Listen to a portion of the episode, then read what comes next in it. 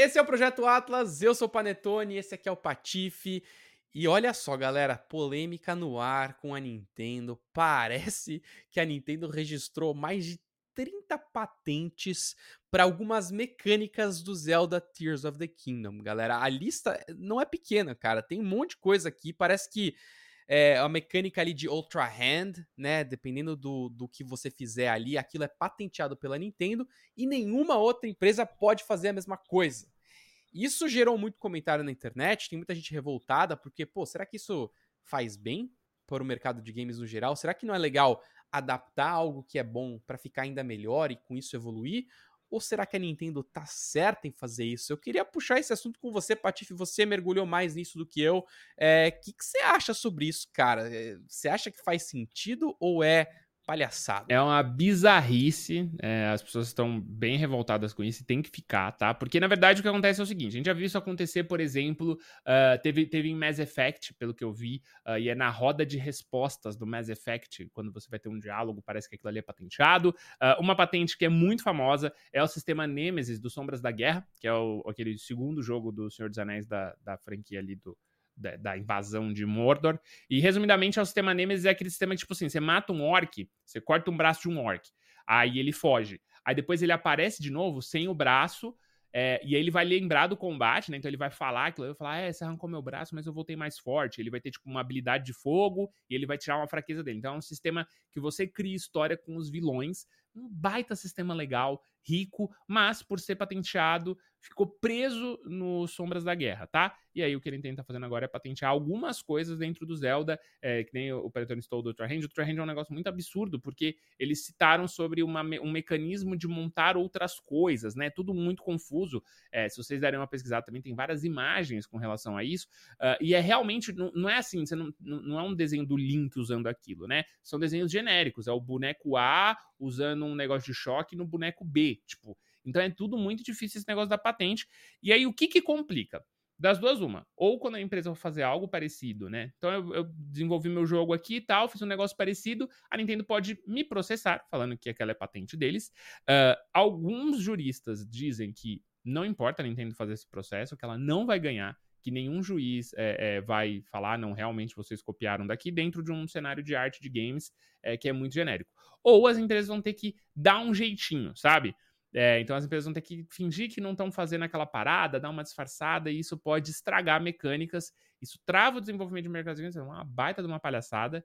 E agora eu quero ver o que a Nintendo vai fazer com, com o Power Word, tá? Porque o Power Word vai sair, e o Power Word é uma cópia descarada de Pokémon. A diferença é que você dá tiro nos Pokémon. Não sei se você chegou a ver, Panetone uhum. Power.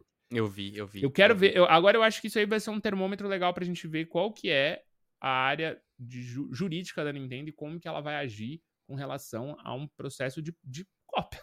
Porque esse é cópia. Esse é claramente uma cópia. Se a Nintendo tivesse feito isso pro Breath of the Wild, será que existiria a Genshin Impact?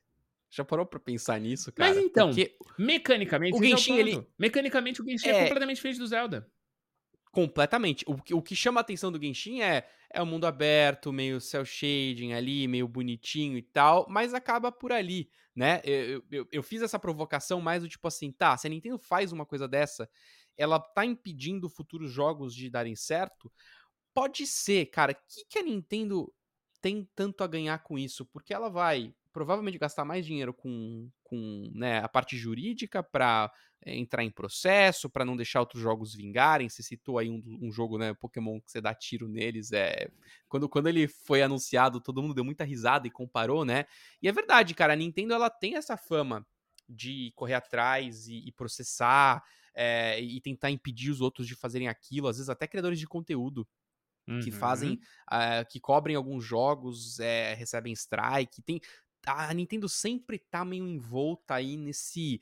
Uh, sei lá, tendo, tentando acobertar as coisas que ela e faz. E tem coisas, né? Paretone, que, por exemplo, assim, sei lá, você pega um Pikmin. Eu acho o sistema, por exemplo, de gestão ali dos Pikmins, né? Faz muito tempo que eu, que eu, que eu joguei Pikmin, inclusive, mas pelo que eu lembro, é um sistema bem único ali, né? Então, tipo, realmente é um sistema que é a alma do jogo, né? De você selecionar o Pikmin da cor, ele ter a função e você jogar para ele. É, né? E você ter aquele controle daquele personagem. Enfim, eu acho que o Pikmin é um jogo que, se, se eles patenteassem uma mecânica, é, você travaria jogos muito parecidos com Pikmin. Então eu entenderia algo nesse estilo. Óbvio que eu ficaria revoltado, mas eu entenderia. Agora, as mecânicas que eles travaram do Zelda, elas são tão é, genéricas e elas são feitas. Elas são bem aproveitadas no Zelda. Mas eu não diria que aquilo ali é criação do Zelda, sabe? Tipo, aquilo não é, não é uhum. novo. A gente já viu muitas daquelas coisas ali, né? A aplicação dela no Zelda é maravilhosa.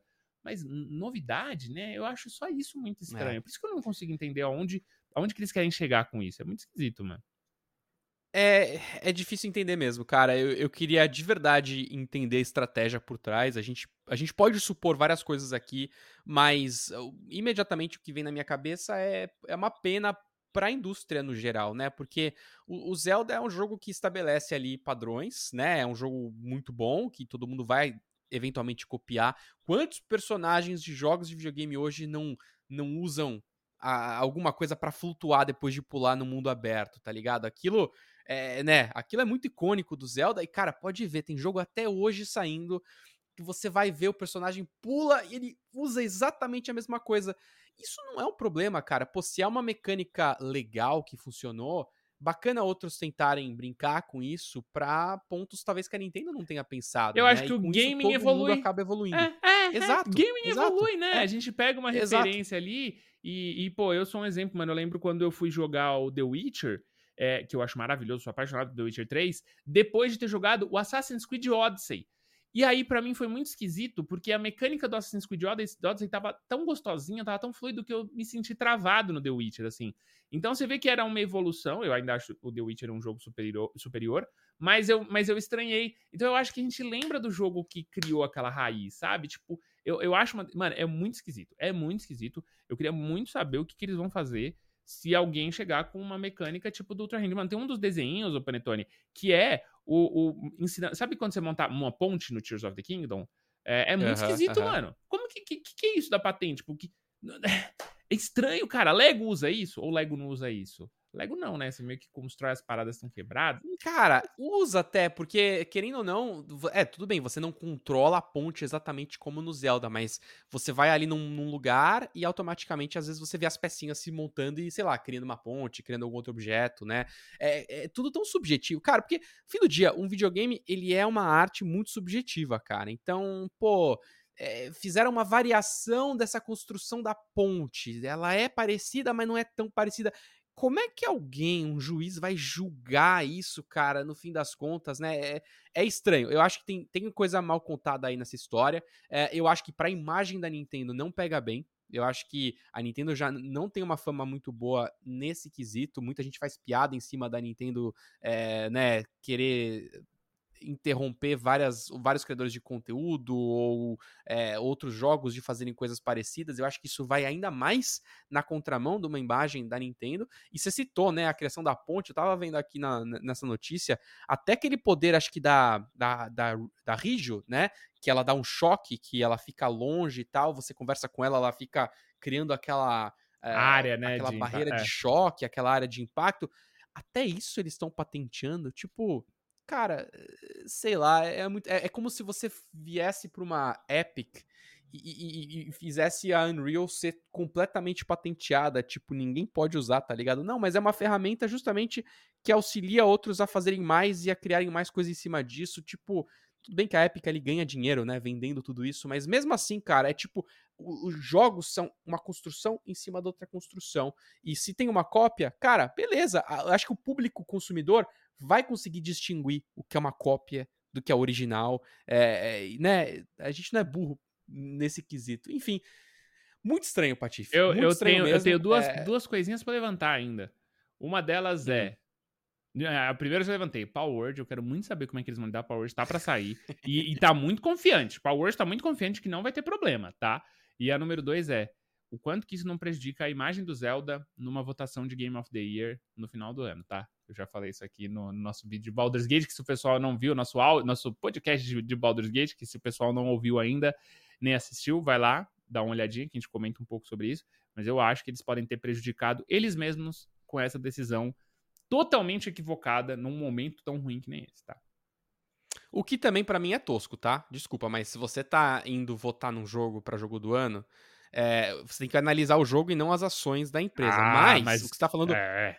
faz todo sentido, porque acontece? a mídia especializada ah, acontece. Opa, Patife, mas com certeza acontece. É, é, o que eu tô falando é Eu tipo, ia ficar assim, dodói, eu fico dodói, eu fico é, dodói. É, mas, mas, pô, é óbvio, né? Tipo, pô, não ajuda a indústria, é, né? É complicado. Eu quero também saber da galera que tá assistindo aqui a gente no YouTube. Tem aqui parte dos comentários. Escreve aí, você acha isso um absurdo? Você acha que faz sentido? Tenta aí. Se você tá pensando as, as potenciais razões pelas quais a Nintendo faz isso, coloca aí nos comentários. E não esquece também que a gente está aí nas diferentes plataformas de podcast, você pode achar a gente em vários lugares.